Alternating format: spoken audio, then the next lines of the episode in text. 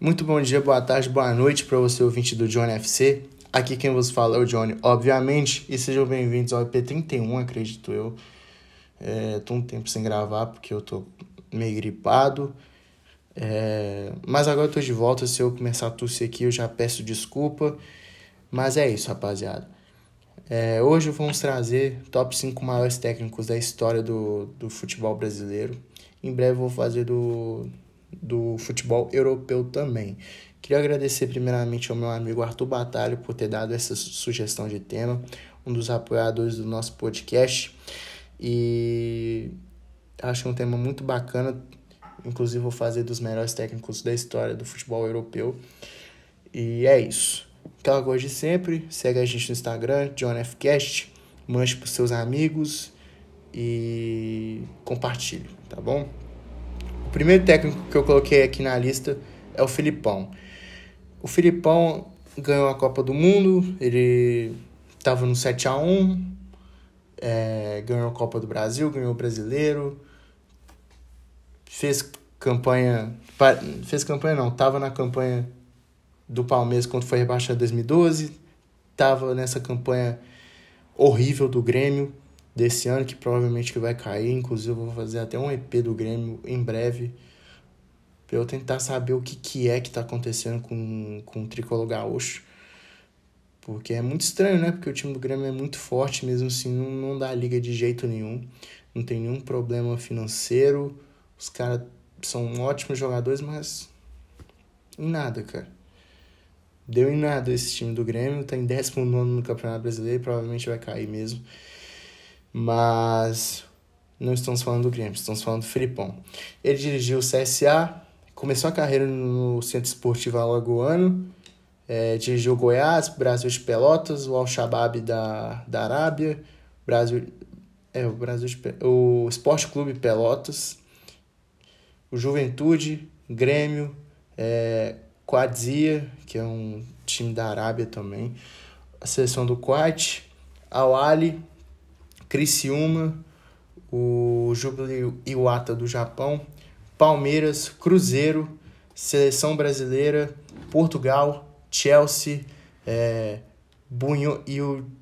Não, e não. O Guangzhou Evergrande da China e o Bunyotico, que é um time do Uzbequistão. Assim, eu sabia que tinha treinado um time de fora, mas um nome bem difícil de falar. Mas é isso. Hoje ele tem 72 anos, está desempregado, mas é um, um ótimo um ótimo técnico. Foi um ótimo técnico. Não acho que hoje em dia ele continua sendo esse, esse grande técnico. Né? Ele, acredito eu que ele foi importante para o meu time ano passado, porque ele dirigiu o Cruzeiro. É, foi bem, gostaria que ele continuasse, não vou mentir. Mas é isso, a idade chega para todo mundo, tem uma hora que não dá mais. O segundo nome que eu coloquei aqui na lista foi o Tele Santana. É, foi um cara bem inovador, acredito eu.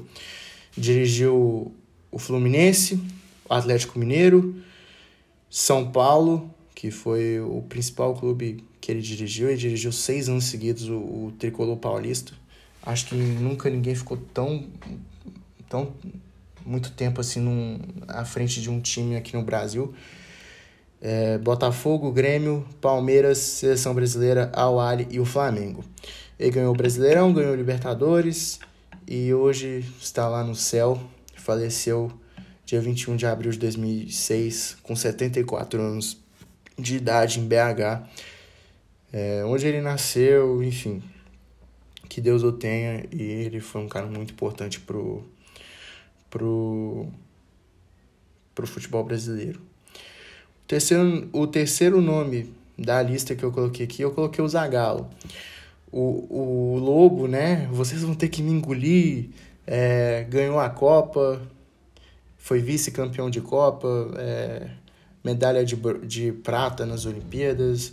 Zagallo, para mim, é o maior técnico da história da seleção brasileira. O, o Lobo assim, é assim que se fala, né?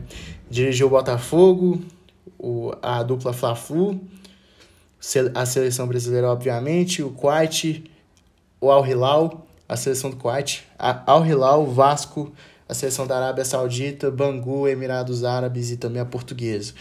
Hoje o Zagallo está com 90 anos de idade, bem-vindos e a gente deseja tudo de bom para ele daqui para frente na vida dele e felizmente tem sua história no futebol brasileiro. Quarto nome da lista, eu coloquei o Vanderlei Luxemburgo. O Vanderlei Luxemburgo que já dirigiu 848 times, eu não coloquei todos os times que ele que ele que ele treinou, coloquei assim os mais recentes e os mais importantes que marcaram a carreira dele.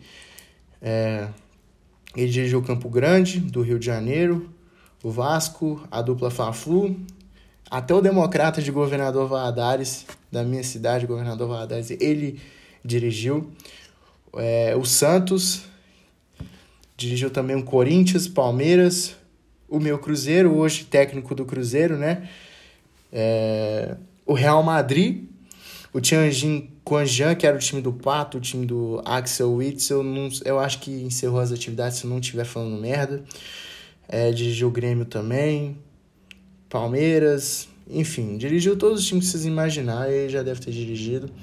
Ficou muito marcado por ele ter ganhado a Tríplice Coroa com o Cruzeiro. É, tem os seus 69 anos e está aí ainda, né? Foi muito bem no Vasco em 2019. Não foi tão bem no Palmeiras em 2020, apesar de ter ganhado o Campeonato Paulista que não ganhava há 12 anos, acredito. Sim, sim, 12 anos. A última vez tinha sido em 2008 e ganhou em 2020. E chegou no Cruzeiro para ajudar, igual o Filipão fez. E acredito eu que ele é a mesma coisa do Filipão. Se ele tivesse desde o começo do campeonato, o Cruzeiro estaria bem mais à frente, poderia até estar disputando uma vaga para voltar para a Série A.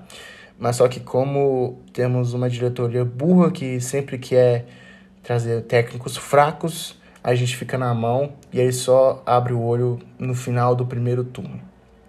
Inclusive eu vou, vou fazer de novo é, o, um EP sobre o, o idiota do Sérgio Santos Rodrigues, presidente do Cruzeiro.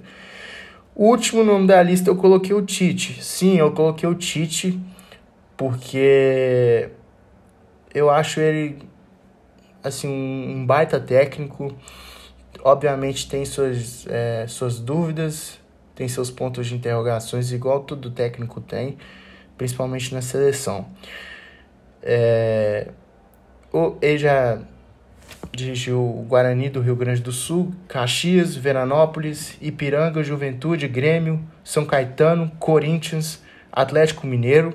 Ele foi técnico do rebaixamento do Atlético naquela ocasião.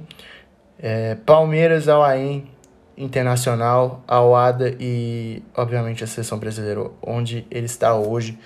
É o técnico mais jovem dessa lista aqui que eu montei. 60 anos de idade hoje.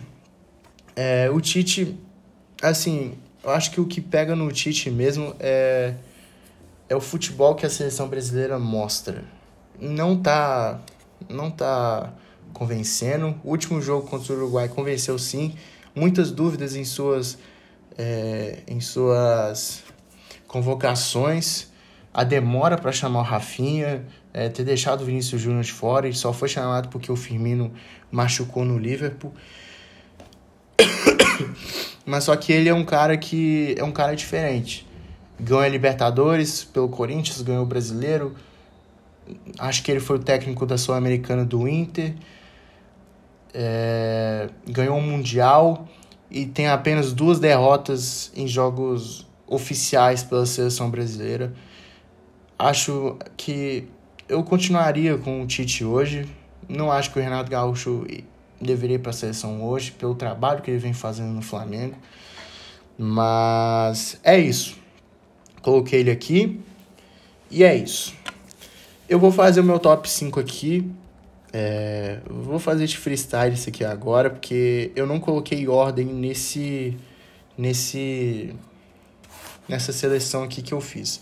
Então, em primeiro lugar, eu vou colocar o Zagalo. Para mim, o Zagalo é o maior de todos. Em segundo lugar, o Tele Santana. É, em terceiro, o Lucha. quarto, Filipão. E em quinto, o Tite. Seu Adenor. Espero que você possa ganhar uma Copa pra gente. Então é isso, rapaziada. É... Esse foi o EP de hoje. Espero que vocês tenham gostado. É... Cada um tem sua opinião. Opinião igual o cu. Cada um tem a sua. Cada um tem o seu. É, é só gíria, tá, gente? Não levem a mal. Mas é isso. Espero que vocês tenham gostado. Em breve eu vou fazer do, de, dos maiores técnicos do futebol europeu. E é isso. Dê sugestões de temas lá no John F. Cast. Obrigado por ouvir mais um EP. Fiquem com Deus. Beijo no coração. Valeu, fui. É nóis.